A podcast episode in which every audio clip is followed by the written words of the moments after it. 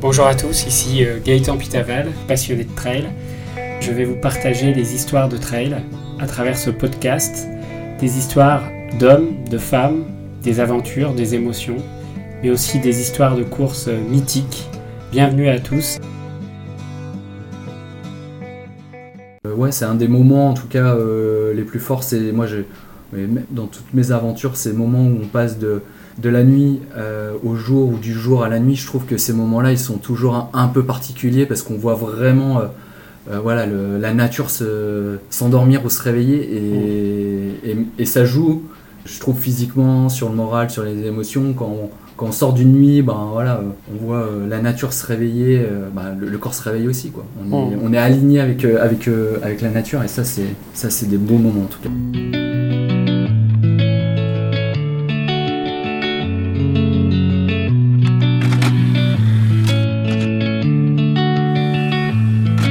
Bonjour à tous, bienvenue dans ce nouvel épisode de Trail Story. Je suis ravi de vous recevoir dans cet épisode où nous allons parler de trail off. Alors le trail off, pour ceux qui pensent que c'est encore un jargon de trailer, le off, c'est tout simplement euh, réaliser une course ou un défi sans cadre autour, c'est-à-dire pas d'organisation de course, pas d'inscription, pas de dossard, pas de classement, mais un challenge que vous allez vous lancer à vous-même ou avec des amis, que vous allez préparer en conséquence, qui vous permettra de vous évader et de vous sentir libre dans la nature avec une pratique différente des courses de trail classiques. Donc si on peut définir le trail off, c'est une sortie trail hors compétition, plutôt assez longue où l'objectif est de boucler un parcours sur une ou plusieurs journées pour allier le plaisir, la découverte, le dépassement de soi et bien sûr cette envie de liberté et cette soif de pratiquer le trail en toute autonomie. Je vous propose maintenant un échange avec euh, Guillaume Moulin qui a réalisé un trail-off cet été à travers le parc de la Vanoise entre Chamonix et Briançon.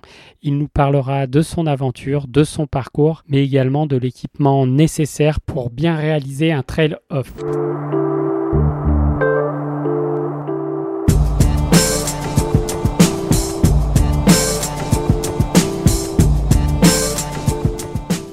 Ça va Guillaume? Très bien Gaëtan. Et toi, ça va? Bah ça va pas mal. Alors Guillaume, tu as participé à pas mal de courses, dont l'UTMB, l'échappée belle, l'endurance trail et, bien d'autres. Alors Guillaume, si on est là aujourd'hui, c'est pour parler euh, de trail off, parce que cet été, tu as eu la chance de réaliser une belle expérience. Mais avant de parler tout de suite du trail off, est-ce que tu peux euh, te présenter rapidement, dire de quelle région tu viens et puis depuis combien de temps tu es dans le milieu du trail Donc euh, moi ça va faire euh, à peu près euh, une grosse dizaine d'années que je cours. J'ai commencé par la course sur route comme beaucoup d'entre nous et depuis 5-6 ans je fais essentiellement que du trail, donc petite distance, longue distance, voire ultra distance. Je suis originaire de Lyon et depuis quelques années donc je suis dans le nord pour, pour raisons professionnelles. Ok, alors si vous voulez retrouver les aventures de Guillaume sur l'UTMB, on a déjà posté un épisode ensemble. Euh, mon rêve du TMB avec Guillaume Moulin. Vous pourrez écouter son, parcours sur cette course mythique.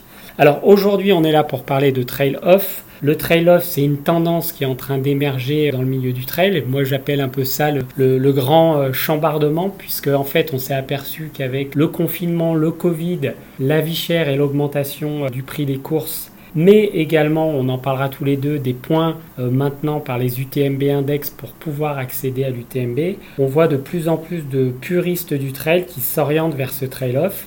Alors toi, tu as eu envie d'en faire un cet été, tu peux nous parler un peu de pourquoi tu as eu cette envie? Alors moi j'ai eu cette envie parce que l'année 2022 j'avais prévu de faire une année assez light en termes de course. J'avais pas de dossard. Et euh, pour autant, j'avais quand même envie, de pratiquer euh, le trail. Et, je me suis dit, tiens, qu'est-ce que tu pourrais faire? Chaque week-end, où j'avais un week-end de disponible, bah, il n'y avait pas la course adaptée à, ce que je souhaitais faire. Et en fait, je me suis rendu compte que j'étais très contraint au final par les organisations, la disponibilité familiale. Euh, et donc, je me suis dit, bah écoute, c'est pas grave, regarde quel week-end t'es dispo et regarde ce que tu as envie de faire. Et je me suis dit, ben voilà, tel week-end, le week-end du 14 juillet, donc gros week-end, je me suis dit, bah tiens, il y a une ouverture, il y, a un, pont, il y a plusieurs jours, donc euh, qu'est-ce que tu as envie de faire? Est-ce que tu as envie d'aller faire une trace dans la montagne, voilà, et se créer un peu ma euh, propre aventure. Donc voilà, donc euh, on est souvent limité, on est contraint par, différentes choses dans, dans, la vie, et là je me suis dit, allez, hop, 4 jours, on y va. Et on, va, et on va courir en montagne. Alors quel parcours tu as choisi et pourquoi tu as choisi ce parcours-là? Alors j'ai choisi le parcours Chamonix-Briançon. Alors pourquoi ce parcours? Pour plein de raisons. Il y a quelques années, c'était assez réputé de courir en équipe euh, ce, parcours-là, Chamonix-Briançon, et avec quelques collègues, souvent on se disait euh, par le passé, ça serait bien qu'on fasse cette traversée-là, Chamonix-Briançon. Donc euh, voilà, ça c'est la première raison. La deuxième raison, c'est que Chamonix et Briançon sont deux villes qui me tiennent à cœur. Chamonix parce que c'est des berceaux de la montagne, c'est là où j'ai fait les, les, plus grandes courses de trail, dont on parlait de l'UTMB, mais euh, il y, en a, plein d'autres. Et Briançon, puisque c'est euh, aussi une ville de cœur dans, les Hautes-Alpes. Ma sœur y habite et c'est un endroit où, bah, quand, j'y suis, euh, à côté du massif des écrins, c'est un, endroit magique. Souvent, je dis à ma retraite, s'il y a bien un endroit où j'aimerais bien aller, c'est en tout cas dans, le Briançonnais. Donc voilà. Donc pour moi, c'était logique de, de, faire cette traversée-là et par le GR5. Euh, qui est aussi un des plus beaux et grands sentiers de, de grande randonnée, bien tracé. Donc, euh, donc voilà, et j'avais eu l'occasion aussi de faire des, belles portions sur, de ce GR5. Donc euh, relier Chamonix à Briançon, ça avait beaucoup beaucoup de sens pour moi. Pour les auditeurs, la distance elle est de 200 km et à peu près 10 000 mètres de dénivelé positif. Alors comment tu prépares un un périple comme ça au niveau équipement, au niveau cartographie, tu as des applis Comment tu as préparé ça? Alors, alors ça, c'est ce que j'ai adoré faire au final euh, euh, dans, la préparation de, ce petit défi. C'était vraiment voilà, cette partie matérielle, euh, cartographie, parce que quand on fait un trail classique, bah, c'est balisé, il y a une organisation autour et on on se laisse aller aussi sur, euh, sur, l'organisation. On, paye pour un dossard pour une organisation, donc on se dit, bon, ok, vont, ils vont faire le taf. Et là, bah, on est un peu seul face à, face à son aventure. Donc, euh, euh, j'ai récupéré une trace GPX qui existe sur internet, un Chamonix-Briançon, trace GPX. J'utilise un, logiciel de randonnée assez connu qui me permet de visualiser la trace et aussi de, de, segmenter cette trace là parce que l'objectif pour moi c'était pas pas de le faire en, une, seule fois. J'étais pas assez entraîné et voilà j'avais envie aussi de, faire des plusieurs jours sur, cette trace là donc j'ai resegmenté euh, la trace. J'ai fait mes étapes avec euh, des kilométrages des, euh, du dénivelé un peu différent chaque jour en fonction aussi des, des disponibilités des, des, logements de là où je pouvais dormir donc c'était toute une organisation, ça m'a pris euh, beaucoup de temps, mais j'ai pris vraiment, euh, vraiment beaucoup de plaisir. Donc ça c'était surtout pour la partie, euh, pour la partie trace. Alors le petit logiciel il s'appelle comment? Visorando. Visorando, ok. Donc je l'utilise pour les randonnées, pour les balades, mais aussi pour le trail et je le trouve assez pratique.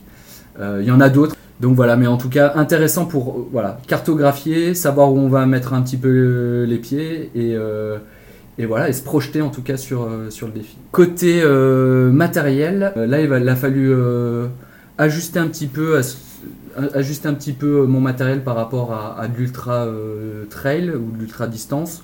Déjà j'avais une bonne expérience en, ultra trail du matériel à emporter, donc grosso modo je me suis basé un petit peu sur ces, sur, sur ces listes qui existent dans, dans, les ultra trails pour, pour, pour, faire le sac. Et après, j'ai rajouté voilà, des choses de, confort, euh, un, fond de, un fond de sac pour la nourriture euh, au cas où, euh, un peu plus d'autonomie en termes d'eau, une couche supplémentaire, voilà, des, petits sous-vêtements techniques. L'idée, c'était quand même de d'essayer de partir assez léger sur 3 jours et demi. Donc de mémoire, mon sac, euh, alors vraiment de mémoire, j'avais, je suis parti avec 2 litres d'eau plus 4 kilos de, matériel, donc j'avais un, sac qui faisait entre 4 et 6 kilos en fonction de, la réserve d'eau tous les jours. Donc on n'est pas sur des sacs de randonnée de base, on est des sacs qui sont faits pour courir avec du portage à l'avant et à l'arrière, j'imagine. Ouais, alors j'avais utilisé un sac un sac un peu plus gros, un sac 20-25 litres typé euh, trail aventure. Donc avec du portage à l'avant où j'avais toute ma réserve d'eau qui permettait d'équilibrer aussi euh, le, le, sac avec euh, le matériel derrière avec un compartimentage. Bah voilà, toutes les affaires que j'avais besoin le soir étaient au fond du sac, les affaires que j'avais besoin dans la journée était plutôt positionné en haut du sac, accessible. Voilà. Il y a beaucoup de matériel de sécurité aussi à penser. Forcément, ben, j'avais une étape où je partais un peu tôt le matin, donc de nuit. Forcément, ben, voilà, des, bandages, des pansements, des compis, de, voilà pour traiter toute la bobologie, ça c'est aussi important. C'est pas forcément euh, ce que je prends euh, en, ultra, en ultra trail. Potentiellement, il peut y avoir des postes de secours en ultra trail qu'on retrouve pas en trail off. On est vraiment euh, voilà, dans, la montagne à faire, son parcours. Et l'idée aussi, c'était vraiment cette notion d'être de, subvenir à mes propres besoins, essayer d'avoir, de pas avoir besoin d'aide extérieure. Donc c'était, c'était voilà, intéressant en tout cas sur ce, sur ce pavé-là, entre travailler la trace en amont et, euh, et, tout le matériel, ça, ça, ça, crée une petite émulation, une petite pression avant, avant de se lancer, de se dire est-ce que j'ai pensé vraiment à tout? Et c'était un peu l'inconnu euh, pour moi, puisque j'avais jamais fait aussi long euh, en, termes, en termes de distance dans, dans ces conditions-là, on va dire. Ok.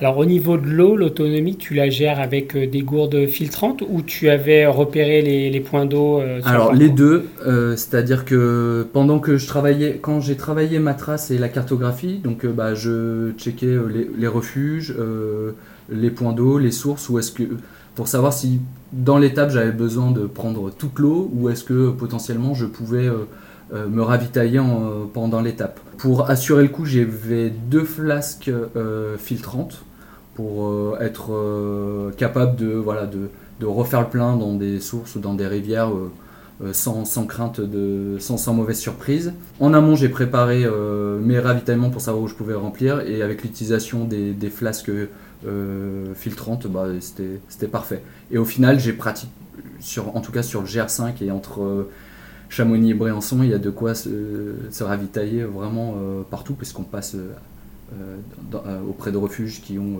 des sources, on passe en fond de vallée où il y a des magasins si on a besoin de, quelque chose, mais aussi des, sources dans les villages. Donc, j'ai pas eu de problème d'eau. J'étais parti pour avoir une capacité de 3 litres d'eau par jour, donc 6 flasques de 500 ml. Et au final, tous les jours, j'en remplissais que 4. Donc tu n'avais pas de poche à eau, tu n'avais que des flasques. Que des flasques. Ok, alors au niveau équipement, donc pour euh, donner un peu un conseil à ceux qui voudraient se lancer, c'est plutôt la base de l'équipement ultra trail à laquelle on rajoute de la nutrition et peut-être des équipements de rechange s'il y a des passages en refuge. Tu avais un duvet, toi? Comment ça se passe? Moi, ce que j'avais, j'avais fait le choix de vraiment euh, dormir dans des endroits, euh, donc c'était des, des, petites auberges en fond de vallée, parce que l'idée pour moi c'était plutôt d'arriver euh, en fond de vallée pour euh, voilà si j'avais un, pépin dans la journée que je puisse me si j'avais oublié d'acheter quelque chose ben je, pouvais me retrouver dans une ville un peu plus conséquente et racheter euh, le petit matériel manquant ou voilà réadapter. Donc j'étais plutôt en, fond de vallée. Donc j'avais fait ce choix là plus par sécurité que par envie d'évasion parce que sinon on peut dormir en refuge ce qui aurait été aussi et donc en altitude. Je pense que si je refaisais ce même périple je ferais un peu différemment et je dormirais peut-être plus en refuge, donc avec moins cette facilité d'accès euh, à des magasins, mais en tout cas avec euh, le fait de dormir tous les soirs en haute montagne, donc ça c'est ça c'est cool. Donc oui, là-bas c'est ultra trail et on vient réajuster en fonction, euh, voilà, pour avoir un peu plus d'autonomie tout au long tout au long de, ce défi. Hum. Donc on reste quand même sur du portage léger. Tu me disais 6-7 kg de, de, sac. Et donc pas de duvet.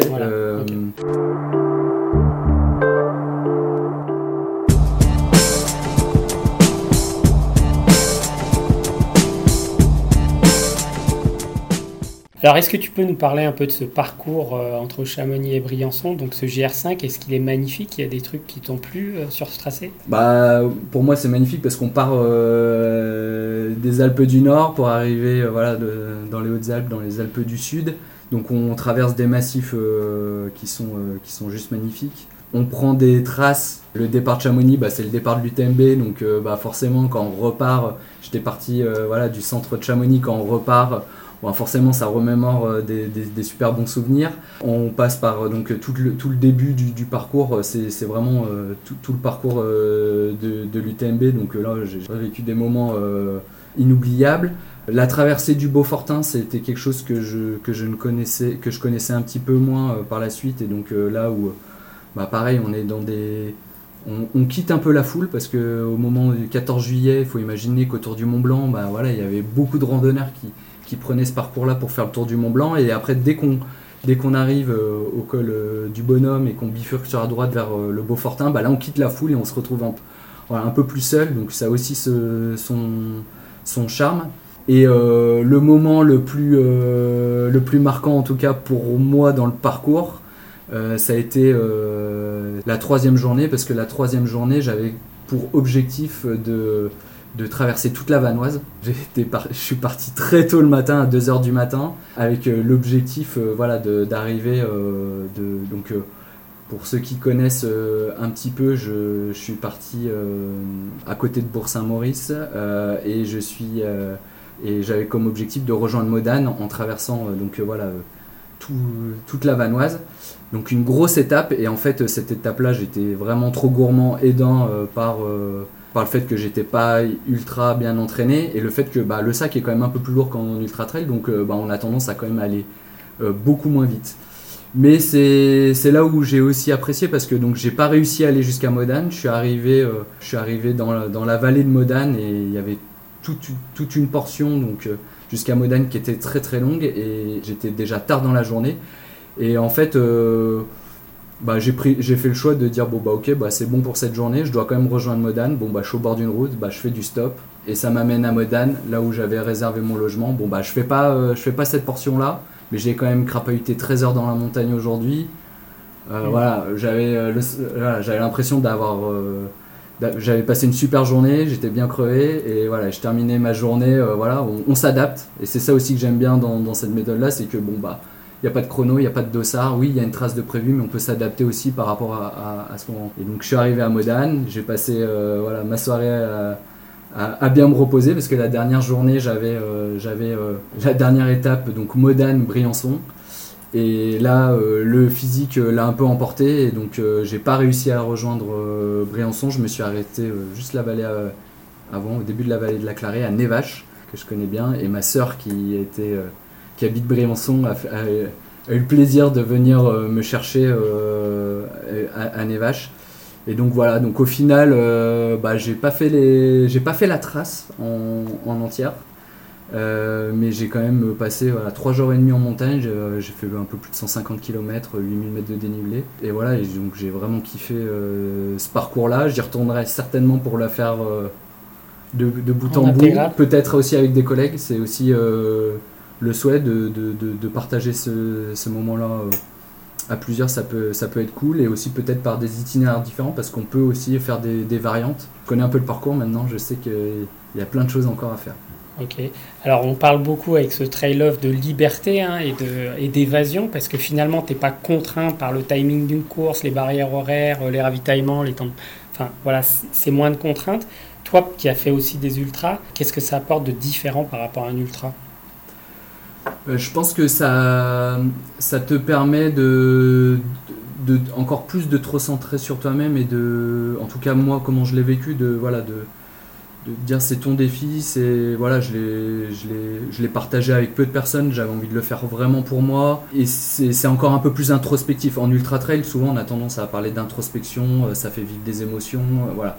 Et là, c'était de se dire, bah, je me déconnecte aussi. On, vit, voilà, on a des vies aujourd'hui à, voilà, on est à 100 000 à l'heure tous les jours, on est connecté sur les réseaux sociaux, on est connecté avec la famille, les amis, les collègues, etc. Et là, c'était vraiment un moment aussi, donc on parle de liberté, mais aussi un peu un moment de déconnexion et de se dire, bah allez, je vais profiter de ce moment euh, sur, en faisant le sport que j'aime dans un endroit euh, que j'aime, avec bah, des incertitudes sur le temps, sur, euh, la météo, sur la condition physique, sur, plein de choses, mais, mais ce qui permet de de, voilà, de, vivre des émotions aussi différentes, mais voilà, une, j'étais aligné en tout cas. Ce qui était important pour moi, c'était d'être aligné avec euh, l'humeur du moment, l'émotion du moment. Et parfois, euh, souvent, euh, on va faire des courses.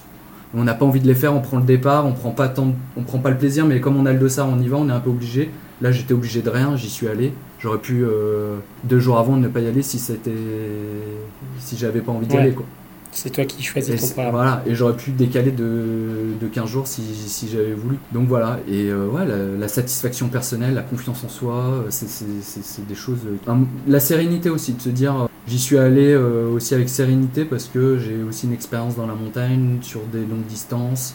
je me connais bien et donc parfois on part sur des aventures ou des choses où on a, on a un peu d'appréhension parce qu'on se dit est-ce que je vais y arriver? Euh, Est-ce que je vais. Voilà, est-ce que, est que ça va bien se passer? Moi, j'avais pas. Bon, j'y suis pas arrivé au final, mais je je- j'ai pas eu d'a- d'appréhension euh, sur, sur ce. Donc, euh, moins de pression, Ouais. je dirais. Au Pas, final, pas de pression. live trail qui te suit et qui va te dire euh, il Voilà. faut faire ci, il faut faire ça, et les copains de- qui te voilà. posent sur les réseaux. Ouais, ça c'est différent. Alors il y a un aspect, on n'en a pas trop parlé, mais effectivement il peut y avoir des aléas en montagne, la météo, la blessure et autres. Toi au niveau de ton environnement euh, familial, c'est t'avais prévenu pour le parcours comme ça, parce que tu es seul en montagne quand même pendant trois jours. Alors moi j'avais mon parcours il était euh, bien clair, tous les points de passage et j'ai bah, pratiquement pas dérivé déjà du parcours initial, ça c'était important. Il était communiqué auprès euh, des gens qui me suivaient, donc principalement euh, ma, famille et quelques amis. Et après j'avais voilà dès que j'a- j'avais un peu de réseau, que je passais un peu un point de passage, Ouais. faisais- voilà, je faisais une photo, coucou, euh, euh. voilà une petite photo déjà ça Mm. ça permettait de, de donner des nouvelles et je pense que ça, ça, ça, ra- ça rassurait. Donc après, c'est aussi en montagne, bah, c'est les aléas, hein, c'est-à-dire qu'il ne faut pas, faut pas, faut pas s'attendre à capter aussi euh, Ouais. avec son téléphone portable euh, à chaque instant. Donc, euh, donc voilà. Au niveau météo, tu avais prévu. euh, Météo, j'avais tout dans le sac pour Mm. euh, toutes les météos. Après, j'ai eu plutôt euh, du beau temps, donc euh, j'ai pas sorti la veste, euh, le pantalon, voilà, j'étais j'étais bien. J'avais prévu pour l'hydratation si vraiment il faisait chaud. Voilà, donc j'ai- cette expérience en ultra trail où j'ai pu vivre voilà tous les temps. Donc donc voilà, je sais gérer un effort et c'est c'est ça qui fait que voilà pendant pendant ce, trail off, euh, voilà, ça s'est plutôt bien passé. Je pense que mes proches aussi étaient rassurés sur le fait que ben voilà, j'a- j'avais l'expérience et que je Mm. partais pas euh, la, fleur au, la fleur au fusil. Donc, euh, donc voilà, donc une communication régulière. euh, et voilà, et ça s'est plutôt extrêmement bien passé pour le coup, Ok, par rapport à ça. très bien. En tout cas, superbe expérience. Est-ce que euh, sur ce parcours là de 160 km, 8000 mètres de dénivelé, tu gardes un souvenir euh, marquant, une émotion, euh, une nuit, un matin euh, sur ton Euh, parcours moi, c'est sur la traversée, sur la journée de la traversée de la Vanoise, là où je suis parti à, deux, à, à- à- très tôt, là, à 2 heures du matin. Bah, c'est toujours ces moments-là où il y a voilà, il y a personne. On est euh, dans la montagne. euh, on, on a le lever du jour qui se lève. C'est des, c'est des lumières vraiment euh, très particulières. En plus, donc euh, moi, j'étais euh, J'étais dans, dans, dans le massif de la Vanoise, qui est juste un des massifs les, les plus beaux. euh, Donc, c'est une réserve naturelle, parc national, donc euh, assez préservé au final. Et donc, euh, personne, le soleil qui se lève, des lueurs, on voit euh, voilà, la faune, la flore. euh, c'est voilà, c'est des, c'est des moments, euh, c'est des moments magiques. euh, si on n'y est pas, c'est, c'est difficile à décrire euh, auprès d'autres personnes. Il faut vivre le moment, euh, ce, ce- ce moment-là à l'instant. Et, et donc, euh, ouais, c'est un des moments, en tout cas, euh, les plus forts. C'est moi, j'ai, dans toutes mes aventures, ces moments où on passe de, de la nuit euh, au jour ou du jour à la nuit, je trouve que ces moments-là, ils sont toujours un, un peu particuliers parce qu'on voit vraiment, voilà, le- la nature se, s'endormir ou se réveiller et, et, et ça joue, je trouve physiquement, sur le moral, sur les émotions. Quand on, quand on sort d'une nuit, ben voilà. Partir la nuit, il n'y a, y a quand même rien de rigolo, on voit pas grand chose, à part ses pieds, sa frontale. Et quand voilà, on, on voit euh, la nature se réveiller, euh, bah, le, le corps se réveille aussi. Quoi. On, est, Mm. on est aligné avec, euh, avec, avec la nature et ça, c'est, ça, c'est des beaux moments en tout cas. C'est des belles sensations Ouais. de trail et d'ultra trail. Mm. Alors, euh, si tu devais donner un, un conseil pour les gens qui voudraient tester le trail off, entre guillemets, euh, quel, quel conseil tu donnerais là en 4-5 euh, points pour euh, que leur trail off se passe bien Moi, je, en termes de conseils, déjà, c'est adapter euh, son aventure par rapport à sa, à, son expérience, à sa forme physique. Là, on parle d'un- d'une trace qui est assez longue, hein, euh, pratiquement 200 km. On peut faire du trail off sur des plus courtes distances, 20-30 km. Après, c'est voilà, moi, pour moi, c'est bien se connaître, bien connaître la montagne et, et essayer de prévoir les imprévus. Mm. Ouais, L'équipement nécessaire ouais, voilà, c'est vraiment. euh, c'est pas parce que on le sait en montagne. Alors si, si on le fait en montagne, particulièrement en montagne, il peut faire beau le matin et on peut avoir un orage et il peut faire beau, chaud au départ dans la vallée. Et quand on arrive au- en haut dans le col, on est dans le brouillard, il neige et, Mm. et il fait froid. Donc, euh, et après, c'est ce qui est intéressant, c'est qu'on n'est pas en mode course, donc on n'est pas là pour euh, travailler en chrono, donc on peut aller vraiment dans ces allures euh, naturelles. On Mm. peut, on peut, ouais. Et ça, c'est, ça, c'est quand même Ça, appréciable.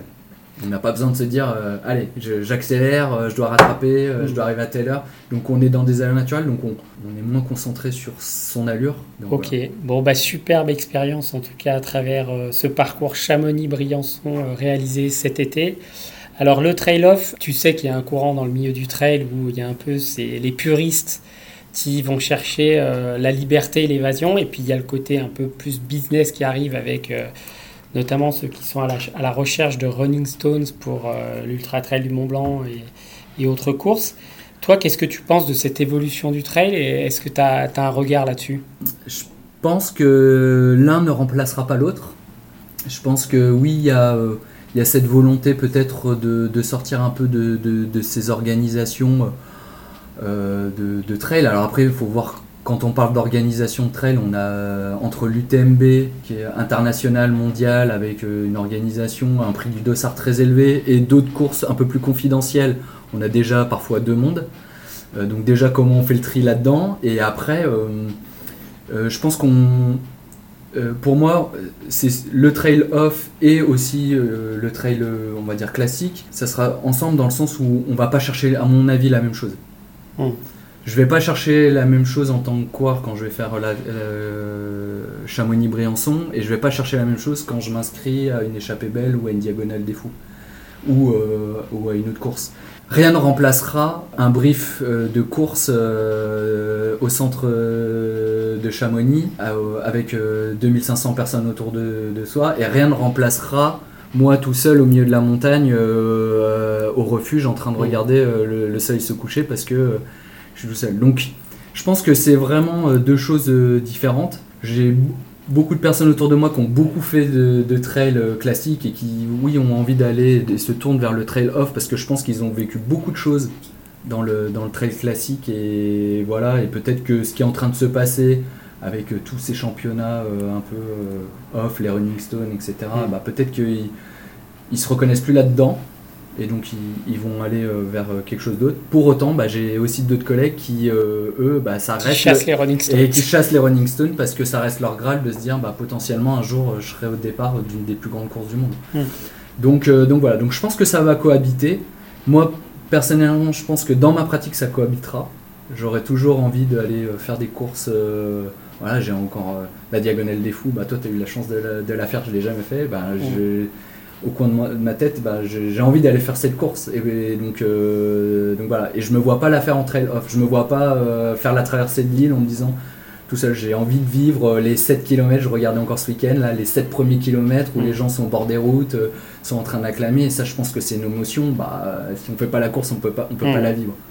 Et à l'inverse, je pense que potentiellement, bah, pour préparer des moments, une future diagonale peut-être, bah, j'irai peut-être faire un trail euh, off euh, de 3 jours euh, pour, pour préparer, parce que ça peut Mm. rentrer dans un schéma, à mon avis, d'entraînement, de se dire, bon, bah, allez, je pars 3 jours faire une trace qui a du sens pour moi, où je vais pouvoir trouver d'autres choses et qui va me préparer pour, Mm. pour- Donc je pense qu'il peut y avoir une... Moi, je vois plutôt ça comme une cohabitation. Mais il faut, mais on est quand même pour moi sur deux pratiques un peu, Ouais. un peu différentes. avec plutôt une notion de déconnexion, de recentrage Ouais. sur soi, et l'autre qui est plus dans le Le partage. partage, et, et- Très bien. Bon, super. Merci beaucoup, euh, Guillaume, pour ce témoignage autour euh, du trail-off. Et puis, bah, c'est quoi alors ta prochaine course? La prochaine course, euh, elle est pas, il n'y a pas d'inscription encore, mais potentiellement mi-juin, il y a, il y a un petit ultra du côté de, de Samoins, donc euh, je suis en train de voir euh, si je serai en capacité de, de courir euh, une longue distance. Donc euh, voilà, mais ça me titille. Donc euh, je, là on est, on est au mois d'octobre, donc ça va, on a encore un peu de temps, mais voilà, il faut commencer à se préparer. Super. Merci, Guillaume. Ciao. Merci Gaëtan. Voilà, cet épisode de Trail Story est maintenant terminé. Je vous remercie de votre écoute. Voilà, nous terminons en musique avec une chanson de Vénus, Beautiful Days. Bonne aventure trail à toutes et à tous.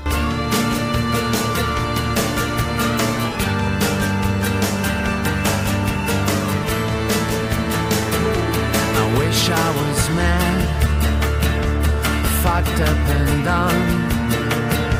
I wish I was bad and completely wrong. I wish I was made, rebuild up and fake.